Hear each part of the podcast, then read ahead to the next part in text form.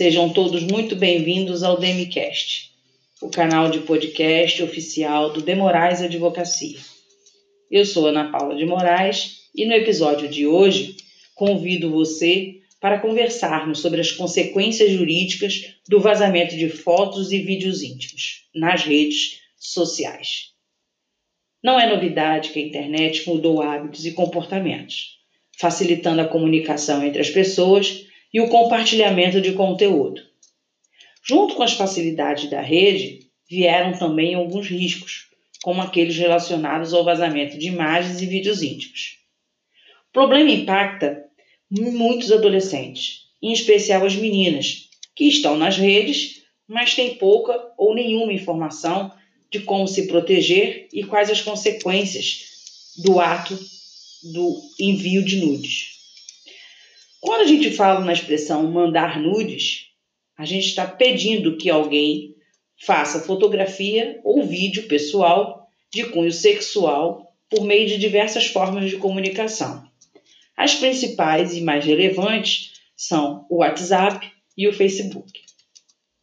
Produzir e compartilhar fotos e vídeos íntimos sem consentimento já não é uma novidade, mas a internet tornou a questão mais sensível visto o enorme alcance que as imagens podem ter e os efeitos desastrosos que podem gerar para quem tem a sua honra e reputação afetada.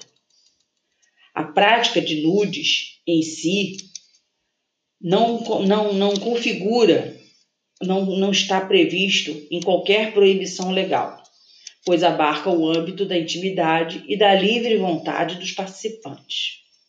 O fato de você receber, por exemplo, a imagem ou um vídeo contendo esse tipo de conteúdo não configura também o crime em tela, mas sim se você compartilhar esse tipo de conteúdo. Caso isso aconteça, o crime está configurado. No Brasil, o tema começou a ficar mais frequente nos jornais a partir de 2013 quando uma adolescente de 17 anos cometeu suicídio após ter o seu vídeo íntimo compartilhado na rede sem sua autorização.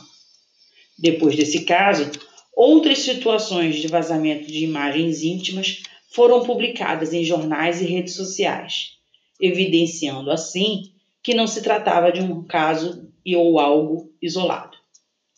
Para enfrentar a situação, o Estado brasileiro investiu em algumas iniciativas. Dentre elas, aprovou o Marco Civil da Internet em 2014, o qual dispõe sobre a proteção da intimidade na rede mundial de computadores e responsabiliza, inclusive, os provedores que não atenderem às solicitações de retirada de conteúdo íntimo e de caráter privado.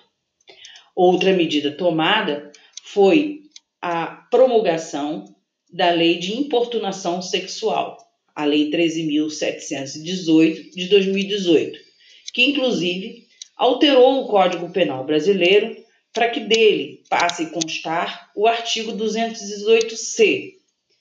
Este artigo configura crime o fato da pessoa divulgar, compartilhar cenas de estupro que faça apologia a essa prática, bem como o fato de você repassar uma foto ou um vídeo que contenha cena de sexo, nudez ou pornografia. Esse compartilhamento de imagem de nudez está como configuração de crime, é configurado crime quando não houver o consentimento da pessoa. Por fim, existe ainda a previsão de aumento de uma pena com base no artigo 218C que acabamos de comentar, se o agente que repassa essa imagem, se o usuário que fez a postagem e compartilhou essa imagem mantém ou mantinha relação íntima de afeto com a pessoa da foto ou do vídeo divulgado. Para isso, para esse tipo de situação, é chamado de vingança pornô, ou seja, a prática que infelizmente ocorre ao término do relacionamento conjugal ou amoroso, onde aquela pessoa inconformada com esse término resolve divulgar e propagar como uma forma de punir a sua parceira, sua ex-parceira ou parceiro, fotografias ou imagens nas quais ele ou ela aparecem nu ou em cena de sexo. Desta forma, aquela pessoa que é vítima do compartilhamento de fotos e vídeos íntimos pode requerer na justiça uma indenização por dano moral contra aquele que postou e também contra as pessoas que compartilharam o respectivo conteúdo, como uma forma de compensação ao abalo sofrido.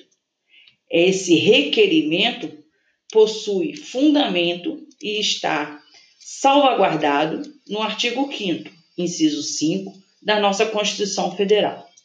E ainda existe a obrigação e a questão da responsabilidade civil destas pessoas, que têm o dever de indenizar a pessoa que sofreu com este compartilhamento, ela responde civilmente pelo seu ato e também encontra amparo legal no Código Civil de 2002. Além da parte civil, a pessoa vítima do compartilhamento de uma foto do vídeo íntimo também pode é, realizar um boletim de ocorrência para que os agentes de compartilhamento e publicação desse vídeo ou foto íntima respondam perante a esfera criminal pelo crime cometido. Isso tudo visa punir e coibir futuros vazamentos de fotos e vídeos. Bom, depois de tudo isso, vamos às dicas. O que fazer se alguém publicar sua foto íntima na internet ou seu vídeo, vídeo íntimo?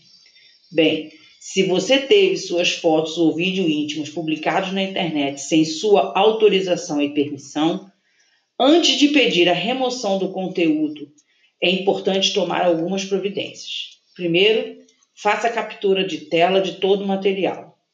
Anote os endereços completos dos sites onde este conteúdo ou estes conteúdos estão armazenados.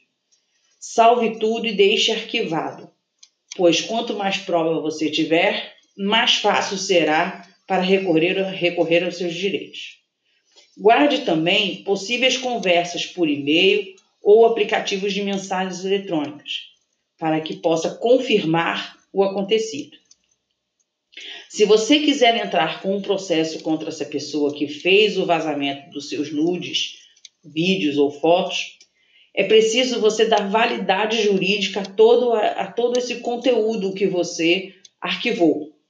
E só, só consegue fazer esse, essa validade jurídica se você se encaminhar até um cartório de notas e solicitar ao tabelião que lavre uma ata notarial. Desta forma, ele vai dar a validade jurídica e a veracidade a todas as suas provas.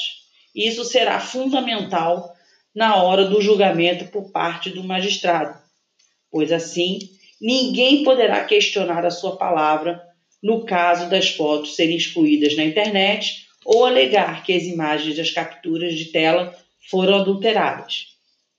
Com o material de provas preparado, você pode se encaminhar até uma delegacia e realizar um boletim de ocorrência.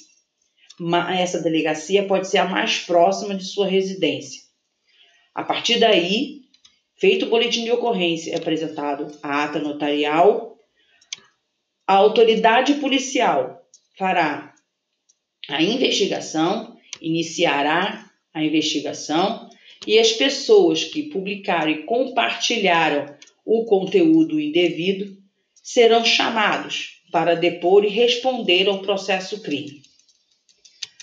É, também é importante informar que a pessoa que foi vítima do vazamento de fotos e íntimos, além de tudo isso, pode entrar com uma ação civil, pedindo uma indenização, como a gente já falou, por danos morais e solicitar a retirada do conteúdo da internet. Bem, é, além de quem publicou as imagens íntimas, é bom a gente frisar isso. Poderão ser condenadas juntamente com ela todas as pessoas que compartilharam o conteúdo, pois assim está configurado que essas pessoas, no, no ato do compartilhamento, eles aumentaram ainda mais a extensão do prejuízo à vítima.